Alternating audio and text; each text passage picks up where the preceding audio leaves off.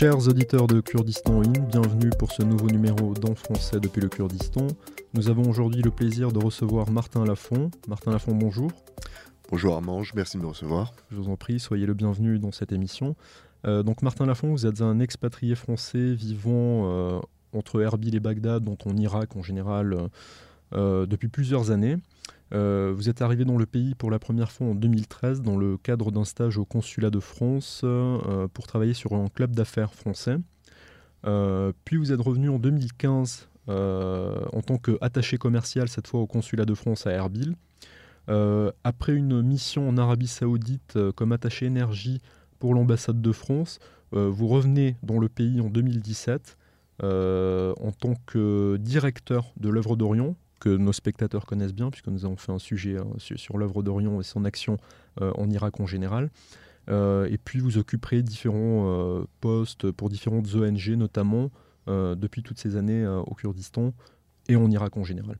Euh, donc Martin Lafont, ma première question sera simple. Euh, comment vous êtes-vous retrouvé, vous, un Français euh, du Sud-Ouest, comme moi, comment vous êtes-vous retrouvé ici à Erbil Connaissiez-vous la région avant, l'Irak Qu'est-ce qui vous a amené ici? Alors ça a été un long cheminement puisque je n'ai pas de lien biographique avec cette, région. Euh, donc les choses se sont faites un peu, un peu par hasard, mais aussi loin que je puisse me souvenir, j'ai toujours eu une curiosité euh, pour le Moyen-Orient et en particulier pour, euh, pour l'Irak qui s'était jamais manifesté, enfin qui s'est manifesté assez tard en termes de d'y voyager. Mais je me souviens que petit, j'étais passionné par l'épopée de Gilgamesh et un certain nombre de contes qui trouvent leur origine dans le, la partie la partie irakienne du, du croissant fertile. Et il s'est trouvé que au travers de mes études euh, j'ai passé une année à Beyrouth euh, où, étudié en année d'échange. Et c'est là que j'ai rencontré pour la première fois, par hasard, euh, des Kurdes d'Irak. avec lesquels je partageais un, appartement, eux dans une autre, université. Je cherchais à, apprendre l'arabe et profiter de mon passage à Beyrouth pour rencontrer, pour profiter du côté cosmopolite moyen-orientale de, de, de, Beyrouth, euh, quand la plupart cherchent plutôt le côté français ou le côté, euh, le, côté occidental de, Beyrouth. Euh, et il y avait ces deux... il y avait ces deux colocataires kurdes irakiens de, de Kirkuk qui m'ont dit si, si tu aimes bien les pays compliqués où il y a une, une longue histoire, tu vas adorer l'Irak, on t'invite chez nous. Euh, l'occasion s'est présentée. Euh, j'avais entendu parler que euh, une, expatriée française avait, été, avait reçu pour mission du consul général de l'époque à, Erbil, M. Alain Guéprat, de créer un club d'affaires en lien avec le consulat. elle cherchait un stagiaire et donc je me suis retrouvé en mars avril 2013, je me suis retrouvé à, à et Erbil pour la, euh, pour la première fois. Je me souviens à l'époque, j'avais pris le bus d'Istanbul. De, euh, ce, faisait 36 heures pour arriver à, pour arriver à, Erbil ou Souleymanie, je sais plus où est-ce que j'étais. J'étais arrivé, donc c'était euh, l'arrivée a été euh, l'arrivée a été difficile et la, région m'a immédiatement plu parce que j'étais déjà passionné du Moyen-Orient, par le Moyen-Orient et en ayant un peu voyagé dans des euh, dans des, euh, des villes comme, euh, comme Beyrouth, Le Caire, ou Jérusalem, ou Istanbul, je voyais une je voyais une région et je voyais une ville, Erbil en, particulier, qui était en plein développement, où il y avait énormément de, développe, de, développements différents et de, choses qui se créent quand, lorsqu'on est jeune, qu'on a, qu'on a 20 ans et, qu'on débarque à Beyrouth ou au Caire ou euh, à Casablanca où j'ai travaillé euh, aussi pour des structures, euh, des, structures françaises. Bon, on a l'impression que tout est déjà établi. Qu'on a peu de chances de faire une différence soi-même parce que bon, il y a déjà des expatriés français, des expatriés occidentaux qui sont là depuis depuis des décennies. et donc du coup, ce, côté un peu front pionnier en tant que en tant que jeune, en tant que en tant que, français, m'a intéressé immédiatement. Et puis ayant passé une année à Beyrouth, où inutile de présenter les, Libanais, qui sont des gens très chaleureux, méditerranéens, moi-même venant du, venant du, sud-ouest, ma famille est originaire d'Ariège, Montagnard, la, la, mentalité montagnarde, une mentalité beaucoup plus posée, le, le, contraste entre prendre un taxi à, Beyrouth, euh, vous allez passer cinq minutes à négocier avec le taxi, il va se plaindre du prix des choses pendant tout le taxi, et puis pendant tout le trajet, et puis euh, il, va, euh, il va encore débattre sur le prix à la fin du, trajet.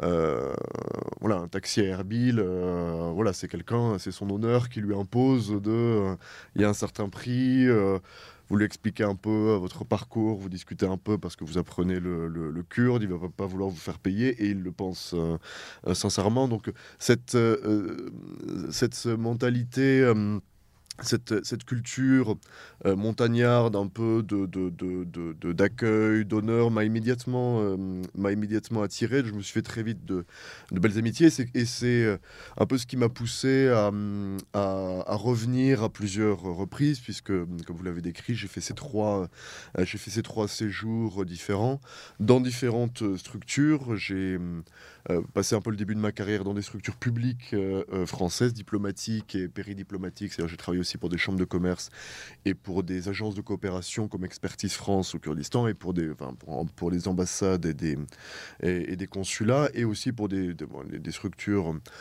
non gouvernementales, des, structures ONG. Et ces différents séjours m'ont permis un peu de voir l'évolution de l'évolution de, la région du, Kurdistan, euh, qui n'a pas toujours été une évolution heureuse parce que la région du Kurdistan a ses propres dynamiques, mais elle évolue dans un environnement euh, qui lui a beaucoup, beaucoup évolué en traversant des crises euh, importantes. Donc moi, quand j'arrive en, en 2013 à Erbil, il n'y avait pas tous les, tous les bâtiments, tous les compounds que l'on voit aujourd'hui, mais on voyait que tout était en développement, ces master plans euh, euh, pour, euh, pour ouvrir ces grands axes routiers, ces, grands axes routiers, la 120 mètres, le, Empire, etc. Tout ça, ça démarrait, mais c'était c'était planifié. Et la perspective, elle était très claire, c'était d'arriver le plus vite possible à être un peu le, le Dubaï des montagnes.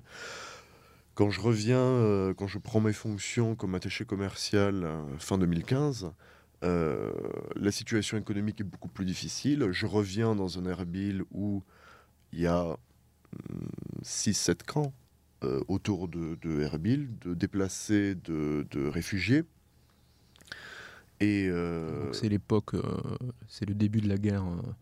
oui, c'était déjà un an de, déjà un an de guerre, mais c'était vraiment là où on voyait vraiment la différence un peu comment dirais-je C'est-à-dire que la crise économique à ce moment-là, c'est additionné à la crise politico-militaire en Irak euh, et dans la région en général. Oui, ça, ça, ça, commençait, euh, ça commençait sérieusement parce qu'il y a aussi des facteurs, des, euh, des, facteurs externes. Tout ça, je l'ai suivi très près parce que ma mission, c'était avec le, chef de service économique et puis le le consul général et l'ambassade, de, de, développer les relations économiques entre la France et, le, et la région du, du Kurdistan.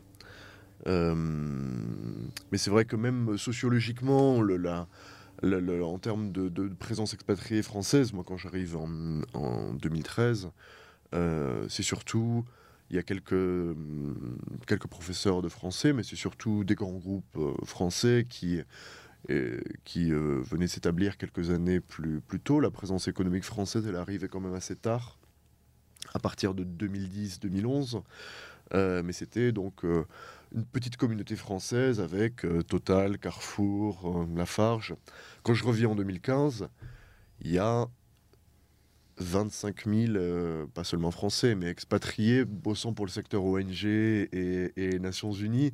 Donc la communauté était vraiment était vraiment totalement, totalement différente. On, on avait fait quand même quelques, euh, quelques belles opérations. On avait fait toute une, toute une mission d'affaires avec, euh, avec euh, Business France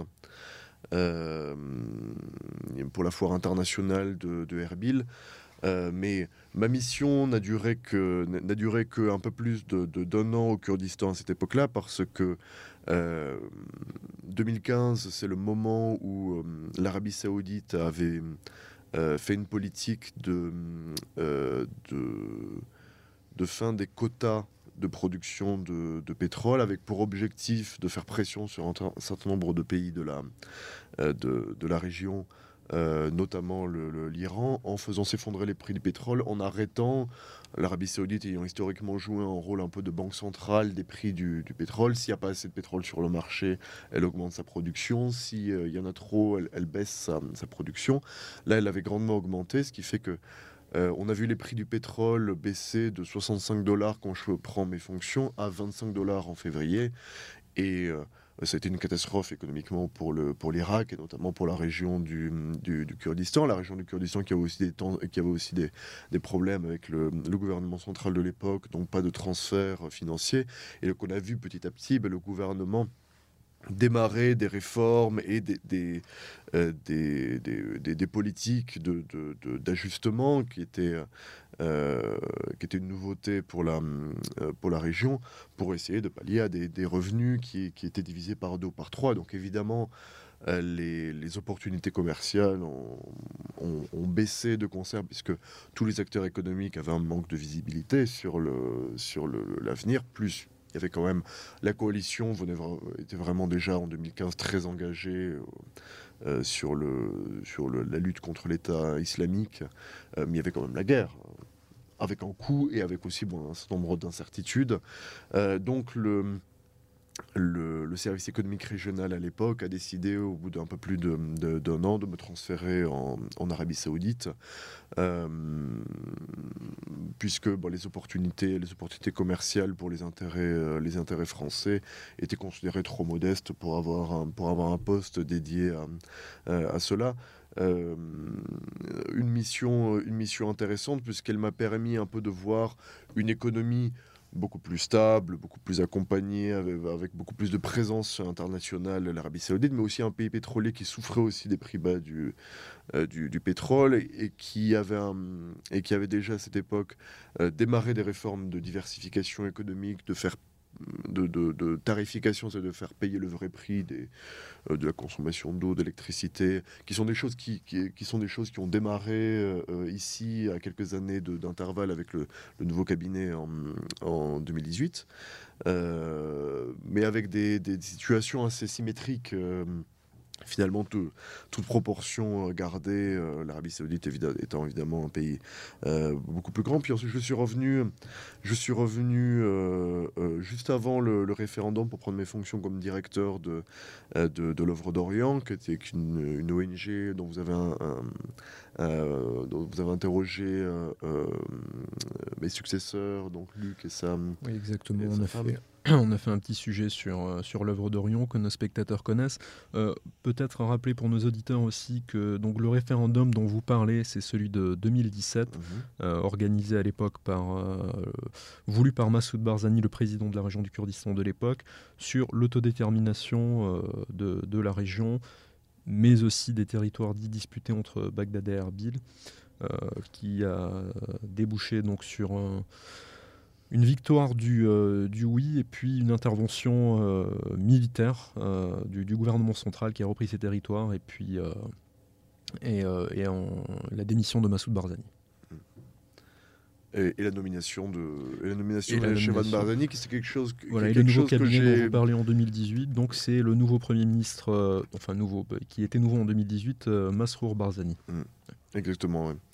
Euh, et c'est vrai que pour la communauté ONG que j'ai rejoint à l'époque, ça a été vraiment, euh, euh, ça a été vraiment un, choc, les conséquences sécuritaires de ce, référendum, parce que le, Kurdistan facilitait grandement l'accès aux, ONG à l'époque.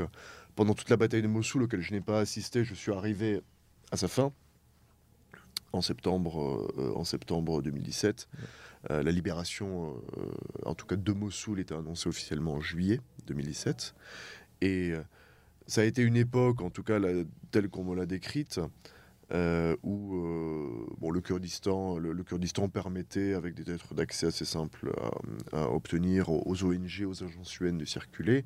Et pendant tout le siège de, Mossoul, toute la longue bataille qui a duré plus de plus d'un an, les ONG n'avaient pas besoin d'être enregistrées au gouvernement central, etc. Et après le référendum, avec la fermeture des aéroports pour les vols internationaux, euh, d'un coup des centaines d'ONG qui étaient euh, euh, qui n'étaient pas enregistrés dans le gouvernement fédéral, cherchaient à avoir des visas puisqu'il fallait atterrir à Bagdad pour ensuite pouvoir prendre un vol intérieur du Iraqi Airways pour rejoindre sa base au Kurdistan. Et euh, bah, sans enregistrement, il n'y avait pas encore ces, visas à l'arrivée euh, qui ont démarré en début 2021. Euh, et donc ça a été un désastre logistique pour, que, qui a été provoqué par, cette, par, ces sanctions du gouvernement fédéral à, l'époque. puisque le ministère des Affaires étrangères, toutes ces ONG, toutes ces UN ont, fait, des ont fait des demandes auprès du ministère des Affaires étrangères qui n'arrivaient pas les, à les gérer. Donc moi personnellement, je me suis retrouvé, euh, je me suis retrouvé à, Paris euh, en euh, fin octobre. Et il m'a fallu plus de deux mois et demi pour revenir à, Erbil pour obtenir un, pour obtenir un, visa, puisque l'ambassade de l'ambassade d'Irak à Paris n'arrivait pas à gérer les, les, demandes. Et, et ça a eu un impact, ça, ça, a été un peu le démarrage d'un d'un impact de plus long terme pour, le, pour les ONG qui a été une, euh, un processus de centralisation progressive sécuritaire de, l'État irakien, qui est légitime d'un côté, puisque effectivement cette informalité qui avait facilité le travail des ONG et des, Nations Unies, bon, elle ne pouvait avoir que, elle ne pouvait être que temporaire. Tout État euh, doit avoir pour, vocation d'avoir une visibilité légale sur qui circule euh, sur, le, territoire. Mais ensuite, pour travailler dans différentes structures, j'ai travaillé ensuite pour euh, Expertise France, euh, donc une agence de développement euh, française, une agence de coopération pardon, française pour laquelle j'ai travaillé un petit peu moins de, un an pour le démarrage de son bureau que qu'on a inauguré avec le directeur général en, 2019 et le démarrage de projet à Mossoul et, au nord-est Syrie où le le statut d'agence de coopération n'existant pas dans le droit irakien, euh, Expertise France a été enregistré comme branche de l'ambassade de, France, euh, ce qui fait qu'il euh, nous fallait des, des, escortes de, l'État irakien ou des boîtes de sécurité privées, ce qui augmentait grandement les, coûts. Et ensuite, j'ai travaillé pour la coordination sécurité des, des ONG INSO.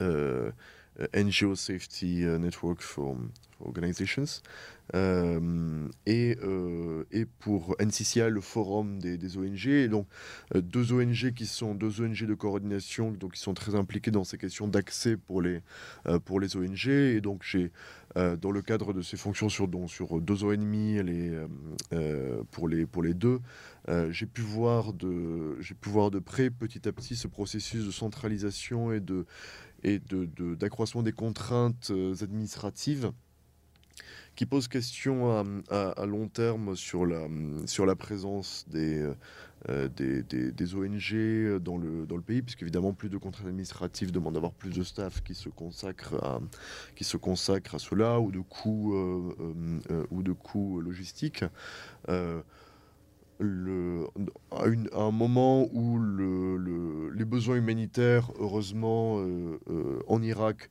ont grandement baissé. Euh, moi, quand je démarre mes fonctions avec l'œuvre d'Orient, l'œuvre d'Orient, j'imagine que ça a, été, dit par mes successeurs, se concentre sur le soutien à, des communautés, aux minorités, particulièrement aux chrétiens, à travers le financement de, d'écoles, d'hôpitaux, comme ça, d'infrastructures, de, de, services qui bénéficient plus largement aux différentes communautés euh, locales, mais qui, se, qui se focalisent sur certaines zones de l'Irak. Mais euh, au sens large, en 2017, il y a plus de 5 millions de déplacés. Aujourd'hui, déplacés internes, il y en a à peu près 600 000, quelque chose comme ça. Donc ça a été divisé presque par, presque par 10. Mais le, les besoins, en fait, c'est 600, 700, 800 000. ce, nombre a très peu évolué depuis deux ans. Il y a encore aujourd'hui des camps déplacés au, Kurdistan. Il reste un gros camp euh, dans le gouvernorat de Ninive au sud de, Mossoul, le camp de Jeddah. Il y a toujours en Syrie euh, près de 30 000 euh, Irakiens dans le camp de, Al-Hol. Et sans, sans initiatives publiques soutenues par les ONG, par les Nations Unies, euh, par euh, les, pays partenaires de l'Irak, euh, d'activités de, de, réconciliation, de solutions à la fois politiques, à la fois de cohésion sociale et puis économique. Il y a toujours des régions qui sont, qui sont détruites. Ce, nombre n'a pas forcément vocation à baisser sans, sans garantie sécuritaire, sans perspective économique les gens n'ont pas forcément euh, envie de revenir dans des zones qui sont, qui sont détruites. Donc ça pose des, des, questions pour, euh, voilà, pour l'avenir de ces, de, ces populations qui ne sont pas aujourd'hui, euh, pour, lesquelles il n'y a, pas encore, il a pas de réponse claire. Oui, c'est un sujet que nous avons eu l'occasion de, traiter avec Mélisande Genin, que, mm. notre ami Mélisande que, que nous connaissons tous les deux. Euh, la question, oui, de donc les déplacés euh, qui sont encore dans des camps sont pour la plupart des familles étant considérées comme affiliées à, l'État islamique, que ce soit en Irak, euh, les déplacés internes, ou les, Irakiens qui sont présents dans le camp de Al-Hol. Donc là se posent des questions politiques tout à fait sérieuses pour le gouvernement irakien et la manière de, gérer tout cela, la, la, réconciliation, le retour de ces populations sur leur terre.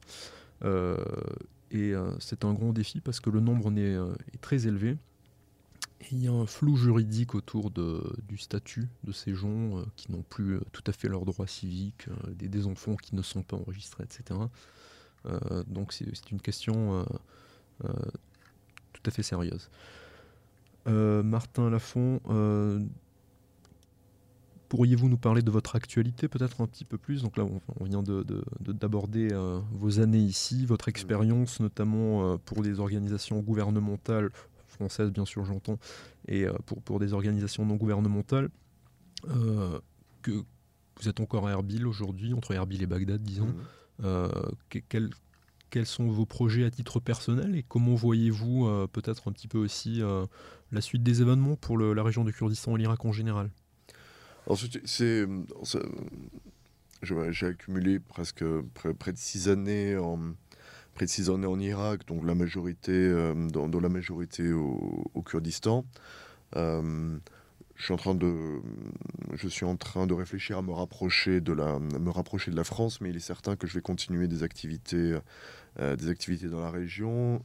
Euh, j'ai quelques idées d'activités liées à des ONG, de, euh, de projets plus, plus personnels. Euh, c'est une région où je garde mon principal, ma, principale, résidence, mon appartement à, Erbil. les, choses évoluent en, en, Irak et au Kurdistan. Toute la période que j'ai suivie, pour laquelle j'ai travaillé, donc et cette période d'urgence, etc., se termine et tant mieux je pense, pour, euh, en tant que Français, en tant qu'ami de l'Irak, euh, euh, ami du Kurdistan et de ses, et de ses habitants, il faut continuer à suivre cette, cette région et ses, et problématiques. il faut continuer à s'engager avec les acteurs, avec les acteurs locaux pour les aider à, à déterminer des solutions, des, des, solutions durables pour ces différentes problématiques. à titre personnel, c'est un enjeu qui est celui de notre génération, mais euh, et qu'aujourd'hui euh, qu'aujourd'hui la France euh, expérimente de manière cuisante dans tous les sens du, terme qu'est le changement, le, changement climatique. Pour le coup, aujourd'hui, cet été, la, cet été, la France a une canicule spectaculaire. Euh, le fait de vivre en, Irak la majorité de mon temps euh, a permis aussi de constater, euh, de, constater des, changements presque visibles d'année en, d'année en année. J'étais à, j'étais à Mossoul hier. et les agriculteurs, c'est quand même la, la, région de la plaine du Nive, c'est une région qui a une importance stratégique depuis l'époque assyrienne, donc sur, sur les, les 5000 dernières années parce que c'est le grenier à blé de la, et à orge de la, de, la sous-région du, Moyen-Orient. sur les deux dernières années, il n'y a quasiment pas de production dans les zones qui sont la majorité des zones qui ne sont, pas, qui sont pas irriguées. et le, le, niveau du Tigre est à un niveau historiquement historiquement bas, euh, ça pose question sur la stabilité de cette, euh, sur la stabilité de cette, euh, de, cette région. J'ai vécu la majorité de mon temps en 2021 et, 2022 à Bagdad. Cette année, il n'y a jamais eu autant de, de tempêtes de sable.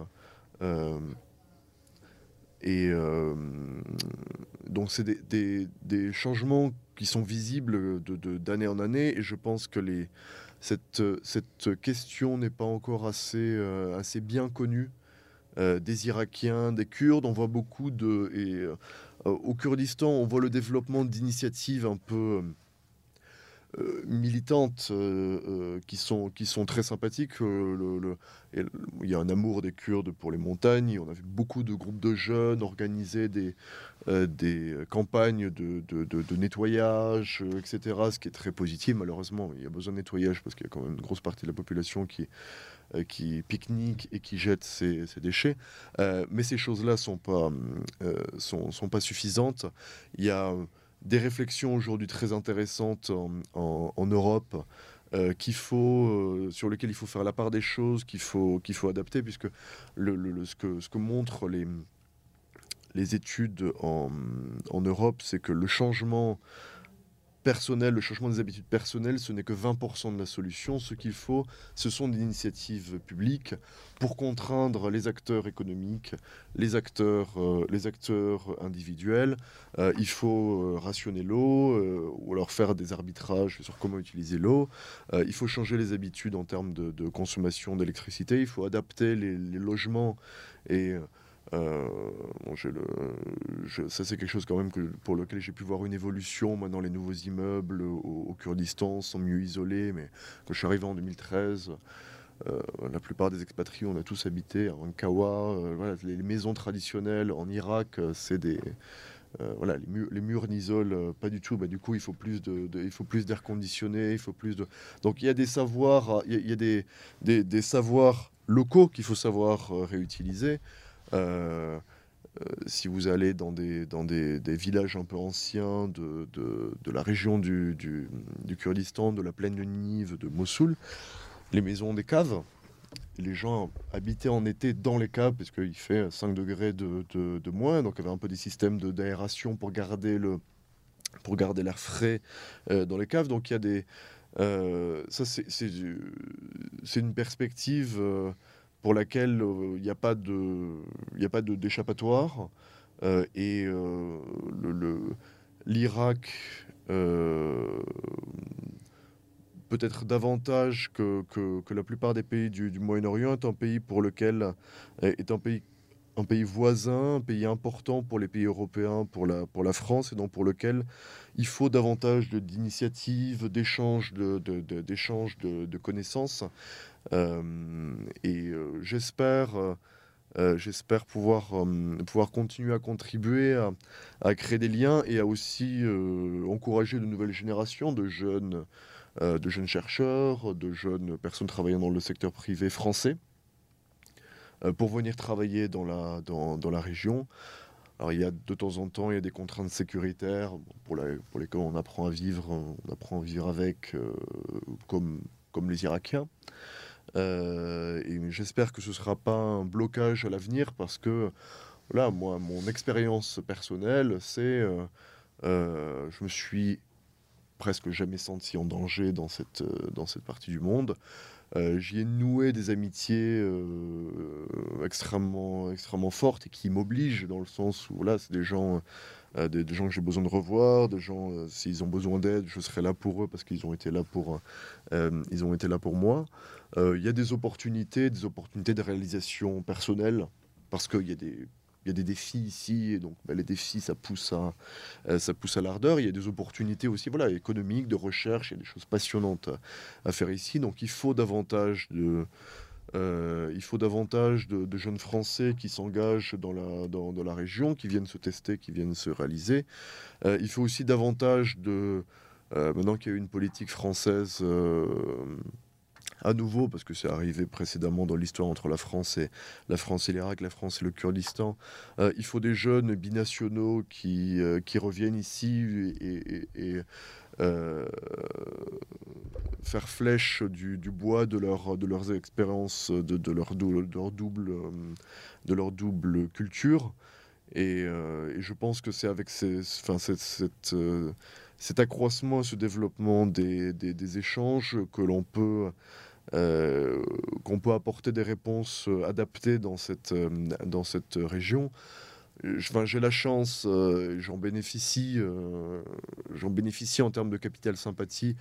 La France, c'est un pays engagé, au Moyen-Orient en général, en Irak en particulier.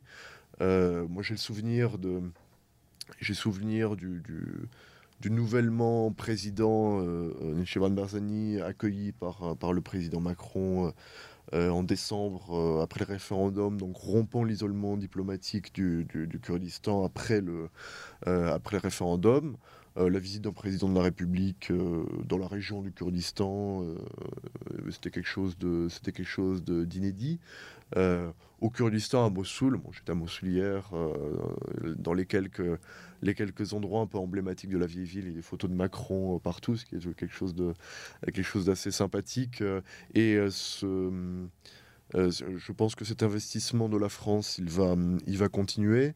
encore une fois, mon opinion personnelle, c'est que il faut il faut soutenir cet engagement au niveau diplomatique, voilà, par plus de, de capillarité, c'est-à-dire plus d'initiatives personnelles, plus de jeunes, euh, plus de jeunes sur place pour que la, euh, pour que la communauté française, euh, qui est une des communautés les plus importantes au Nord-Irak et en particulier au Kurdistan, mais avec beaucoup de personnes qui sont de passage, c'est-à-dire des, des, humanitaires ou des staffs UN qui vont rester un an, deux ans maximum et qui vont, et qui vont partir, mais plus de gens qui construisent euh, comme moi, comme vous, des, choses, des, démarches de plus, de plus long terme, quitte à, comme je l'ai fait, à partir, euh, partir ailleurs pour, pour revenir plus tard si une autre opportunité, un autre projet se, se présente. Mais euh, je pense que c'est comme ça que c'est comme ça que pour pour notre, pour notre part, les Français, pour la relation franco-kurde, il puisse y avoir des choses qui, des, des initiatives qui, qui puisse répondre, euh, puisse répondre aux besoins de la, de la région. Et voilà, je tenais à, je, tenais à insister sur, ce, euh, sur cette euh, dimension écologique, parce que bon, la, la, dimension économique, politique, bon, c'est les choses les plus spectaculaires que l'on voit. On, constate, on constate tous le, le, le, le désordre politique à Bagdad actuel. Euh, moi, je me préparais dans le cadre de NCCA à travailler avec un nouveau gouvernement depuis euh, octobre dernier. Et euh, on voit que la perspective d'un gouvernement est, chaque fois, repoussée. Hier, hein, hier, les manifestants ont envahi le Parlement, donc ça veut dire que le, le, parti politique qui a quitté l'espace, qui, a quitté l'espace du Parlement récemment, faute de pouvoir former un, cabinet essaie de démontrer dans la rue que le, que le processus politique actuel euh, est un échec. Donc ça veut dire pas de perspective de, de, gouvernement, ce qui va probablement euh, ce, qui, ce qui va probablement créer des difficultés supplémentaires pour le, euh, pour le Kurdistan qui, euh, qui, a quand même, qui dépend quand même euh, en large partie des, dynamiques euh, fédérales, notamment actuellement sur, la, sur, le, sur le pétrole. Donc c'est en Irak, en général, quelquefois il faut accepter que on ne peut pas lutter contre le contexte. Si, si le contexte, c'est à cause de, de, dynamiques plus larges, régionales, le contexte n'est pas coopératif. Euh, en fait, il ne faut pas attendre. Il y a des choses, en Irak, il faut être stoïcien. Il y a des choses qui dépendent de nous, des choses qui, des choses qui dépendent pas de nous. Donc, il ne faut pas attendre que le, le, ciel soit plus clément en termes de tempête de sable ou en termes de climat politique à Bagdad. Il y a plein de petites initiatives qu'il faut démarrer tout de suite. et, et, ça, j'espère que euh, j'espère pouvoir continuer à, contribuer, euh, basé sur place, euh, revenant régulièrement, à des initiatives de, des initiatives de plus, plus locales, mais qui font des différences immédiates et qui font des, des, des changements qui ensuite, à, moyen long terme, peuvent, peuvent faire, une différence plus, plus large. Et je pense qu'il faut, les, euh, euh, faut les deux pour, ce, pour cette région, il faut les deux pour les initiatives bilatérales entre la France et le, et le Kurdistan.